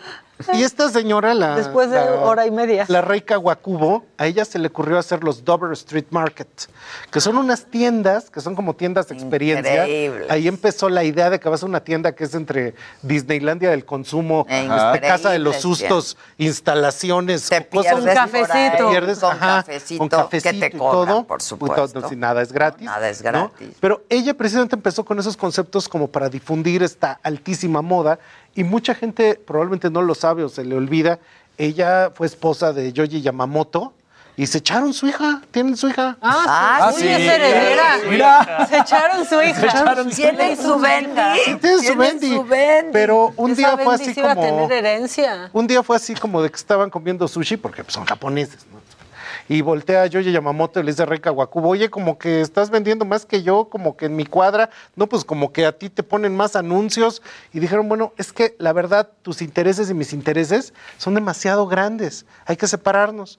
Entonces nos divorciamos, no porque no nos queramos, porque nos caigamos gordos, sino porque pues hay que separar. A ver, tienes una nota. ¿O la vemos? No, tengo una nota. No, sí, no, ya, perdón. ¿Sí? No, no, porque si no puedo pasar la Venga nota. la nota.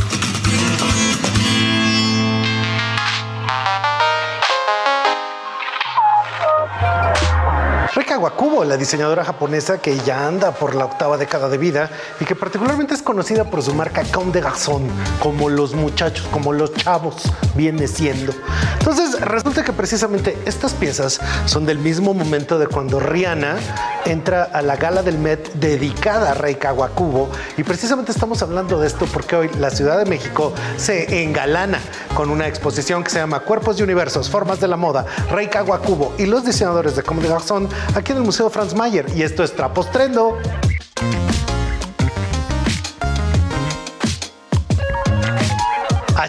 Como que Comme des Garçons, si yo tengo unos zapatos que tienen un corazoncito.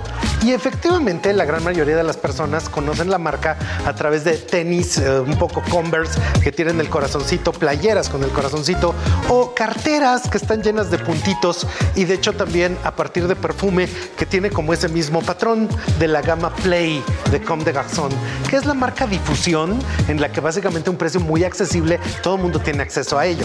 Pero inclusive en la propia línea de las perfumes, los perfumes reales de Comme des Garçons son los aromas más extraños del mundo. Hay uno de concreto, hay uno que huele a gasolina e inclusive en Nueva York de repente tú puedes ver las tiendas de Play alumbradas y muy para turista y no te das cuenta que a media cuadra está la verdadera tienda de Comme des Garçons sin anuncio en la puerta y sin que nadie sepa realmente que están ahí vendiendo la más interesante moda japonesa del mundo.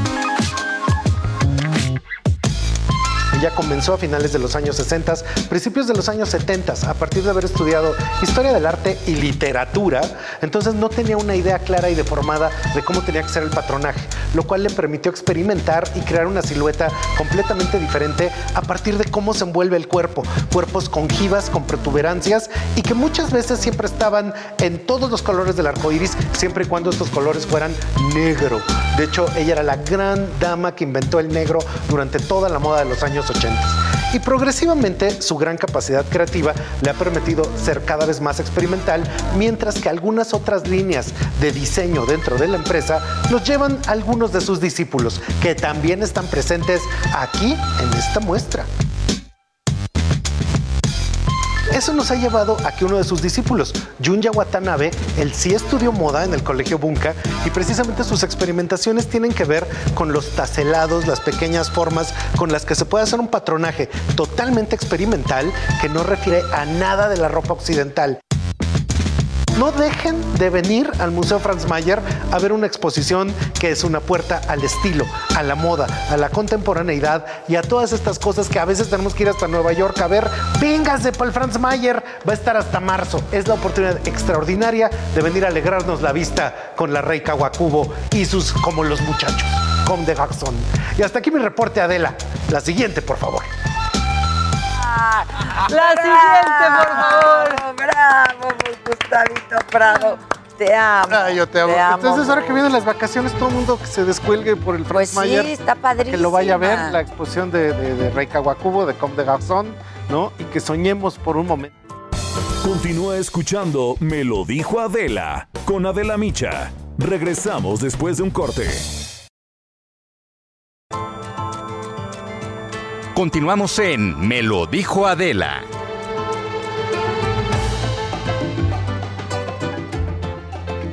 ¿Qué tal amigos de radio y televisión de Me lo dijo Adela? Nos encontramos en el eje 4 Sur Xola, donde hace un momento se mantenía un bloqueo por varias personas, alrededor de 100 personas realizaban un bloqueo en el eje 4 Sur Xola, en esta zona de la colonia Álamos de la alcaldía Benito Juárez.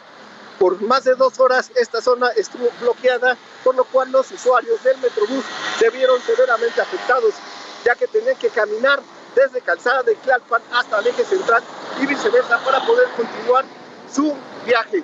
Así que ya para las personas que desean transitar por esta zona, informarles que ya la vialidad ya se encuentra reabierta. Seguimos pendientes para Me lo dijo Adela, informó Mario Miranda.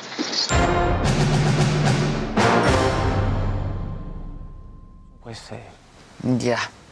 Bueno, pues es martes y hoy toca ilegal con Ilan Katz.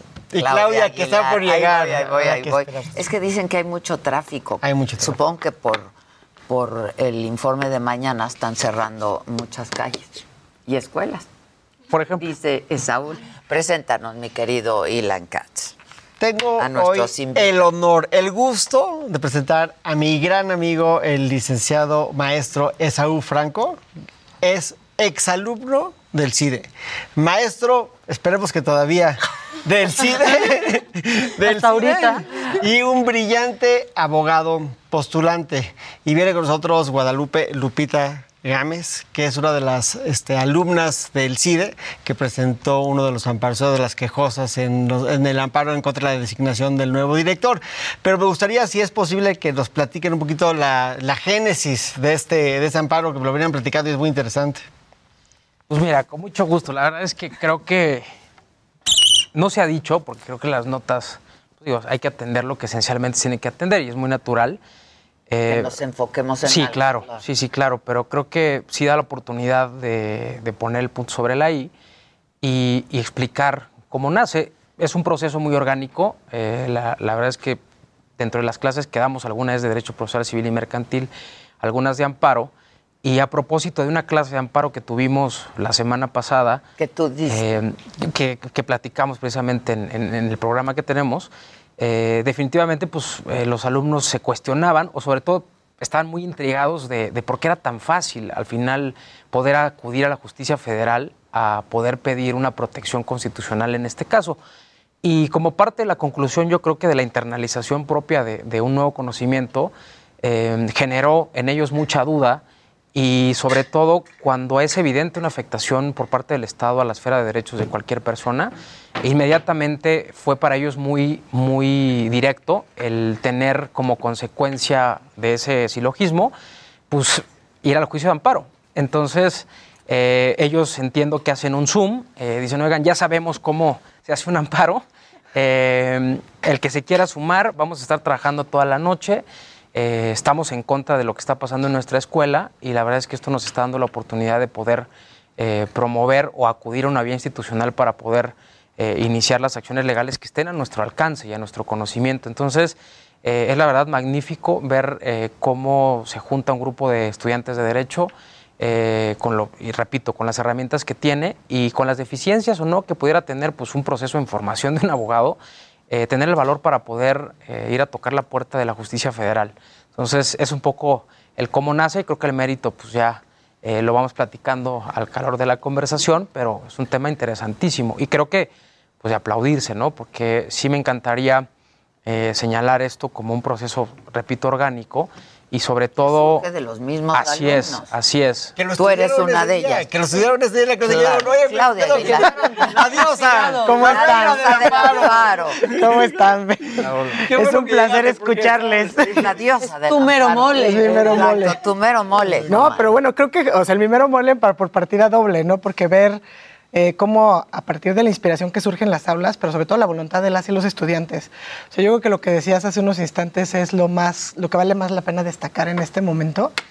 Eh, y que es justamente cómo los estudiantes, a partir de lo que están aprendiendo en una institución como el CIDE, que además es justamente el ejemplo, eh, por lo menos lo, por lo que hace la formación de abogados, ¿no? O sea, en contraste, cuando surge la carrera de Derecho en el CIDE, surge justamente como un modo distinto de aproximarse al ejercicio de la profesión y a la formación de las y los abogados en este país. Y creo que es un ejemplo perfecto, eh, evidenciar cómo, como tú, tú usaste la palabra, orgánicamente, ¿no? Cómo orgánicamente, cómo nos hacemos cargo de algo que viene del exterior, que es un acto de autoridad arbitrario y que además nos afecta. Así Y que nos afecta a lo más toral de nuestra institución, que es justamente la calidad que vamos a tener en nuestros estudios el nivel de exigencia, el rigor y por ende qué podemos hacer dentro de las vías institucionales previstas, específicamente el amparo, ¿no? que es además con la que tienen. Y como dices, eh, el llamado hacia la, primero el valor de tocar la puerta por la vía institucional, ¿no? Eh, con las herramientas que están a nuestra disposición constitucional y legalmente previstas y bueno, pues qué mejor hacerlo que el juicio de amparo, ¿no?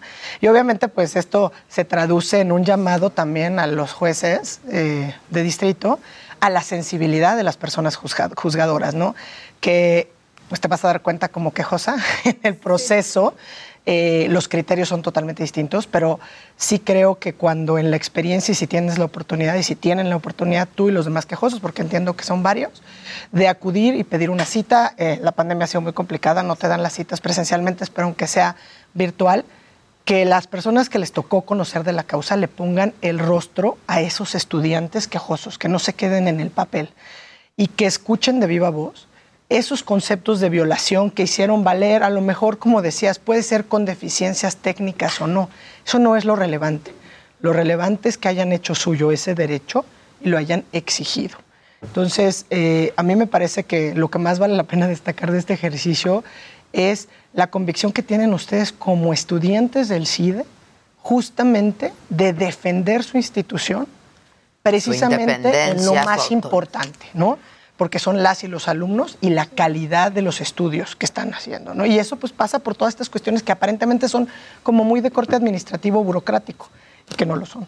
Sí, sí porque ahí hay sentimientos detrás y hay, ¿no? Este, Exacto, ¿qué sería, por ejemplo, razones los razonamientos motivaciones, las motivaciones que te llevaron a estudiar en el CIDE y no en alguna otra institución de educación superior, por ejemplo? Y seguramente pasan por el modelo educativo, eh, el tipo de egresados que llegas a conocer, eh, los docentes, los ejercicios, esta aproximación clínica de casos, ¿no? Inclusive el, que es totalmente el rigor para entrar al CIDE yo creo que es mayor que para cualquier otra universidad de la República Mexicana. Si no me equivoco, creo que el proceso es de un año de entrada, ¿no? Muy largo y cansado. O sea, primero es un, un examen que realmente lo hacen en varias universidades, pero tiene un porcentaje más alto para entrar al CIDE. Por ejemplo, son 1800, 1600 puntos, me parece, del examen y a nosotros nos piden 1350. ¿Y del TEC, por ejemplo, Del TEC, cuánto 900, 1000, me parece. Ay. Después de eso ya pasas ese filtro y te topas con un examen matemático y este de lenguaje en el que te hacen escribir varios ensayos dependiendo de una este como de un periodicazo, por ejemplo. Y un examen de matemáticas que es bastante rudo más para los de derecho. Este, y una vez pasado ese filtro, qué caray, no, ¿Qué pasó con las humanidades? Eh, y una vez pasado ese proceso, viene una entrevista con diversos profesores en los que te preguntan, bueno, ¿y qué opinas de, de esta entrevista? ¿Y qué tienes eh, de decir de lo que está pasando en esta parte del país? ¿Y cómo te ves en tantos años? Etcétera, etcétera, para ver qué tanto aguantas, qué tanto puedes pertenecer a esta comunidad bastante exigente del CIDE. Y muy pequeña. Y muy pequeña. ¿Cuántos alumnos hay en el CIDE? 500, más o menos. ¿Elitista, dirían? Yo diría más bien meritocrática. Ya. ¿no? Digo, es una palabra complicada. La verdad es que es que creo que hay que Pues ni tener- tan complicada, solo hay que tener méritos para poder entrar. No, lo que pasa es que el peso, digo, entiendo tu respuesta y entiendo por qué dices que puede ser complicada, ¿no? O sea, porque cuando es contraelitista, ¿no? Porque es justamente una parte de esta... Discurso. De, esta- de- de este discurso que justamente tiende a polarizar a la sociedad y tiende justamente a generar esta disrupción en la que nos encontramos muchas veces. Meritocrática en el sentido de lo que, de lo que marcas, ¿no? O sea, es sí, sí persigue buscar y cooptar de alguna manera que entren A las mejores. las mejores mentes, digamos, yo digo jóvenes mentes de nuestro país. Pero pasan pues por un proceso que no tiene nada que ver ni con el poder económico. Es correcto. ¿No? Eh, ni por el origen, digamos, étnico, ni de por qué, o Geográfico. de, de- de qué entidad federativa provienen. Y, y eso hace que la comunidad Que es bastante decide plural, sea sí. muy Pues buscan plural. de Tijuana a Tapachula los mejores Claro. promedios, ¿no? Y, que la- y que la- y que justamente este perfil crítico, que por eso es lo que no se, son embates que no se explican, salvo que quieras aniquilar cualquier perfil crítico en tu territorio, ¿no? Eh, porque justamente ha habido siempre, digo, yo creo que no podemos explicarnos ni el periodismo, ni la investigación, ni muchos de los informes que hemos tenido en los últimos, sin el trabajo que sale de, de- Del CIDE, por supuesto.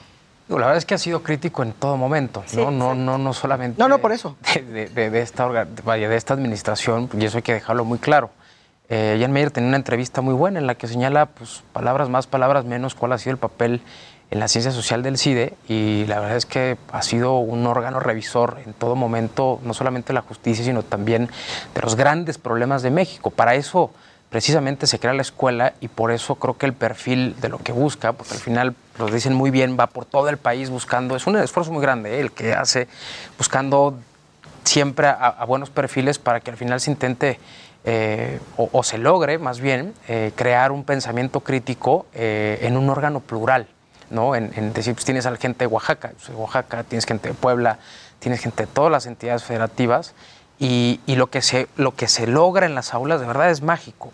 Lo puede decir alguien que, que- que- que lo ha vivido porque lo único que te iguala es el conocimiento y las ganas de ser.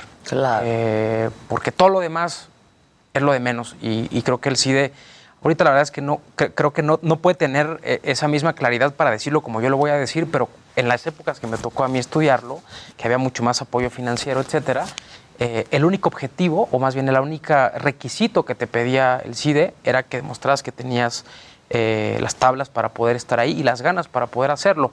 De ahí en fuera, el tema No económico... tenías que ni económico ni No, partidista. No, no, porque supongo. siempre, no, por supuesto que no, no, justo partidista, no, porque lo Ahora, que se busca como es salieron y han salido de ahí grandes mentes, han sido colaboradores de algunas administraciones, ¿no? Pasadas. Pero están colocados en todas partes, o sea, Pero en todas partes, en empresas privadas. La en- titular del Instituto de Estudios Constitucionales del Poder Judicial de la Federación, Ana María, la doctora Ana María Ibarra, es egresada del CIDE, ¿no? O sea, a poner un nombre de una de las mentes privilegiadas que creo que ha dado, eh, bueno, pues en el país en general, que además es de Tampico. Y yo creo que tiene ¿no? el mejor plan de estudios de cualquier escuela de Derecho de México, o de los mejores planes de estudios.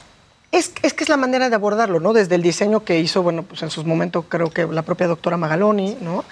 cuando se diseña este, en, este análisis crítico de casos, que es un modelo que solamente tiene el, CIDE y no tenemos en ninguna otra institución de educación superior para por lo menos la enseñanza del derecho, ¿no? Ya el caso de la economía y de la... Lo hizo con Stanford, si no me equivoco, ¿no? Y tuvo ahí una preparación. Y digo, la verdad es que creo que con eso eh, me encantaría ponerlo sobre la mesa porque realmente los problemas que se intentan atender en el CIDE pues no son efímeros, ¿no? O sea, realmente tienen un origen. Eh, de hecho, central, los litigios que se llevaban eh, no eran litigios fifís, ¿no? Si lo queremos ver así, era porque se buscaba un impacto en el sistema jurídico mexicano, ¿no? Siempre se buscó atender cuáles eran las necesidades, por eso decía, esto lo estoy hablando desde el derecho, pero al final toda la, todas las carreras que se estudian siempre van ligadas profundamente al contexto y a la realidad que tiene México en este, en este momento. Entonces, por eso son dinámicas y sobre todo no van desapegadas de lo que queremos, ¿no? Todos queremos un mejor México,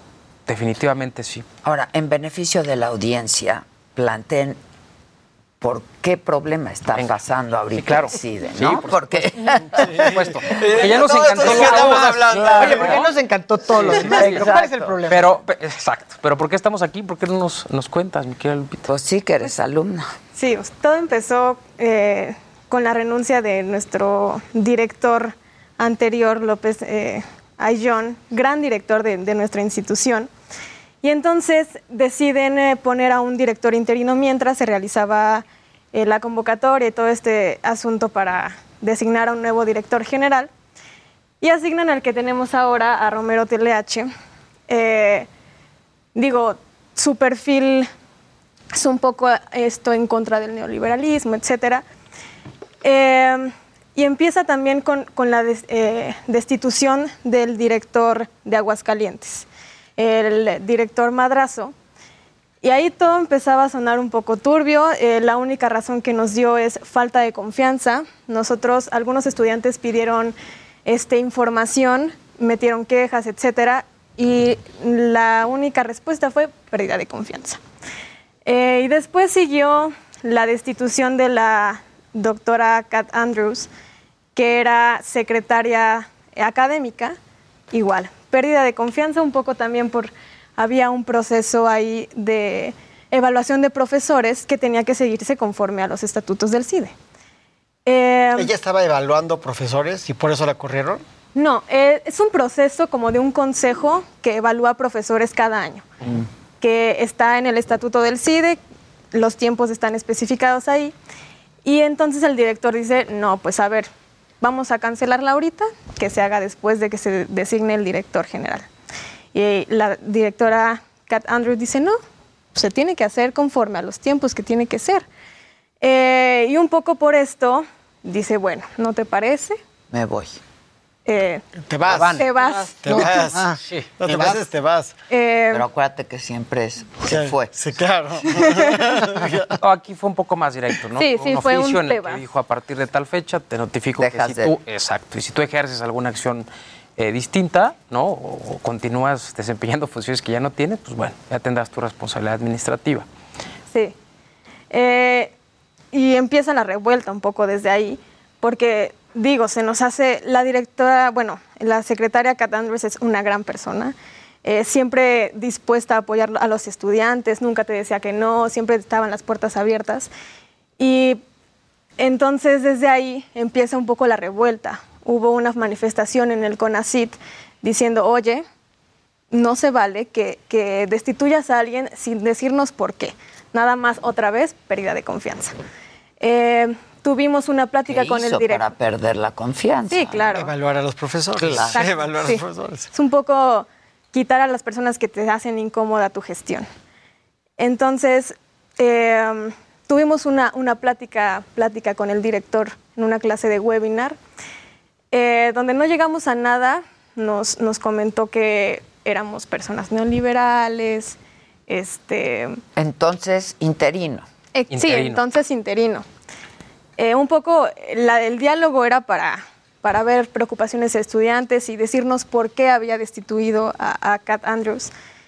Eh, y los estudiantes dijimos, oye, queremos una plática contigo, no queremos un webinar nada más para que nos expongas tus razones. Y bueno, en esa plática terminó un poco mal con el director, este, Y desde ahí dijimos, este director si se queda, va a ser perjudicial para el CIDE, tanto para maestros, alumnos. Ok, ¿quiénes tienen que intervenir para la designación del director? Son varios órganos. Bueno, al, al principio se, se postulan, ¿no? Tienen que tener diferentes requisitos, como ser doctor, dar cátedra, haber dado cátedra. Entonces, ellos hacen un plan de trabajo. Eh, lo exponen, hay un proceso de auscultación tanto interna como externa. Eh, se dice que se va a llamar a la comunidad para que se haya, diálogo de estas, este, esta convocatoria y su plan de estudio. Una vez que lo expone, eh, pasa la ratificación de- del director, donde se votan diferentes eh, miembros del consejo, como el INE, este, el CONACIT, el Colmex, Hacienda, diferentes instituciones. Una vez hecho Ellos eso, votan. Así si es. ellos votan, una vez hecho eso, se ratifica el director. Ya. ¿No ocurrió así? Un poco no. Unas A ver, partes, eh, y esencialmente donde viene el tema, especialmente la parte de la votación, eh, donde pues Donde le dieron más peso a saltamos. los de auscultación externa, ¿no? Exacto. El grupo de auscultación externa. correcto. el grupo de auscultación interna. y viene pues una designación directa, yo creo que asumes, entiendo, se asume el- el- el- como una facultad, o así lo interpreta precisamente el director del CONACIT, y va directo precisamente con la designación, que es precisamente lo que pasó el lunes. Em, el amparo, un poco, eh, los grupos de amparo se presentan, eh, pues obviamente ellos están con la incertidumbre de, oye, pues ya es inminente esto que va a pasar, eso pues, les acabo de contar, viene la clase del jueves, empiezan a trabajar, se presenta, perdón, el martes, la clase del martes se presenta el, el- el- el miércoles, eh, y de ahí eh, viene un acercamiento precisamente de entrevista con los jueces para, para- para intentar exponerles esta, esta problemática. Eh, son tres amparos, ¿no? Como bien decían, eh, uno se desecha, la verdad es que hay un manual en el Poder Judicial para desechar, entonces podemos imaginarnos la que sea eh, de las causales para desechar. Eh, uno afortunadamente se admite y uno hay un tema de un impedimento por alguna cuestión de relación o cercanía con algún autorizado con, con el juez que conoce Pero el uno asunto. pasa, es que Pero uno se admite. Así es. Sí, si quieres creo que vale la pena para ver dónde estamos. Eh, esto no vivo, pero realmente esto apenas empieza, mi querida Adela, ¿no? Realmente con los, con los hechos nuevos, con los actos nuevos, eh, eh, los, los donde ya estudiantes... hay una así es, así es. ¿no? Ahí los estudiantes tendrán que evaluar, porque son ellos lo que, están, lo que lo están haciendo, cuál es el recurso legal que tienen para los desechamientos, para todo esto demás, para ampliar las posibles demandas de amparo, para promover algunas nuevas, para ver en qué efectos o para qué efectos pueden solicitar alguna suspensión si es que se tiene mérito y eventualmente esto se resolverá eh, en algún tiempo, ¿no? Ya están ahí planteadas algunas Pero mientras cuestiones. tanto ya hay un director. Así es. Impuesto. Que es Impuesto, que es Telea. Impuesto podríamos. El- Sí, este director impuesto. con irregularidades atrás, ¿no? Y- o sea, no es y- que tienen, no, no, no necesariamente tienen algo en contra de este director, No. sino de todo el proceso. Así es. Para, Sí, Ya. Así es. Y digo, esa es una de las buenas preguntas, ¿no? ¿Qué pasa si el propio sistema no nos permite participar? Es una buena pregunta, ¿no? Para hacerle a un juez federal, oye, yo con mis derechos y en mi calidad de alumno, si me- esto me va a lesionar directamente mi esfera jurídica, ¿no tendría que estar mal por ahí alguna norma? No sé, son muchas las preguntas que tienen los alumnos, ¿no? Y qué bueno, Pero porque de eso entrada, se trata. pues hablan de un proceso desaseado, Así para es. decir lo menos. Es de un correcto. proceso desaseado que no les dio participación a la comunidad Tengo dos y que privilegió lo externo. Yo la verdad destacaría el valor de los estudiantes del CIDE con estos dos minutos y con eso me quedaría sobre todo de quien está aquí hoy dando, poniendo el rostro, el nombre y que además se atreven, se atreven a alzar la voz por la defensa Bueno, esencial. Yo como periodista, si me dijeran cuál es la nota, una es el origen del amparo y dos, esto que acabas de decir, esto apenas comienza, ¿no? Este, y pues no está padre. No está padre que algo, que, algo apenas comience y que ya signifique Pero por representa primera un vez problema. en la historia del CIDE, y con eso termino, hay un temor que el director vaya a destruir la institución y eso es lo que tenemos que atender. ¿Por qué hay este temor? Pues son muchos, son muchas las cuestiones. Pero ¿no? porque ha destituido a gente que es valiosa no, CIDE. no tenemos pruebas, pero tampoco dudas. Pero las dudas no bastan.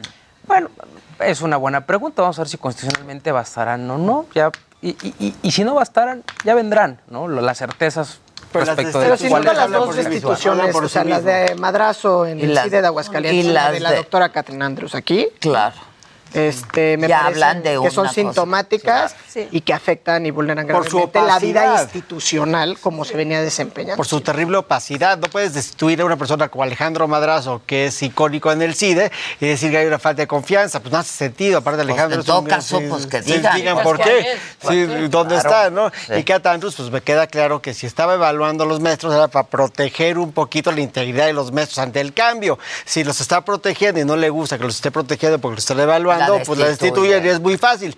Pero pues gracias a O sea, Dios. querían aplazar ese, ese, este proceso. esa evaluación.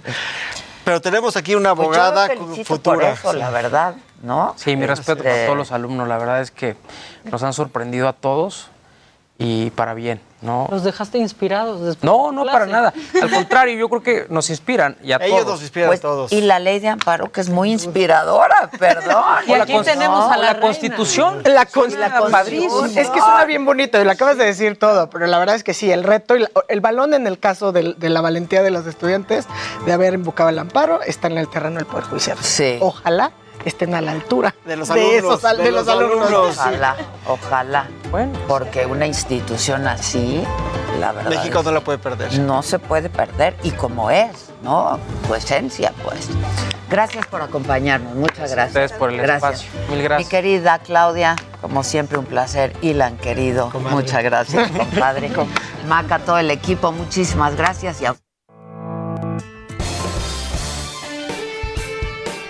Esto fue Me lo dijo Adela con Adela Micha por Heraldo Radio.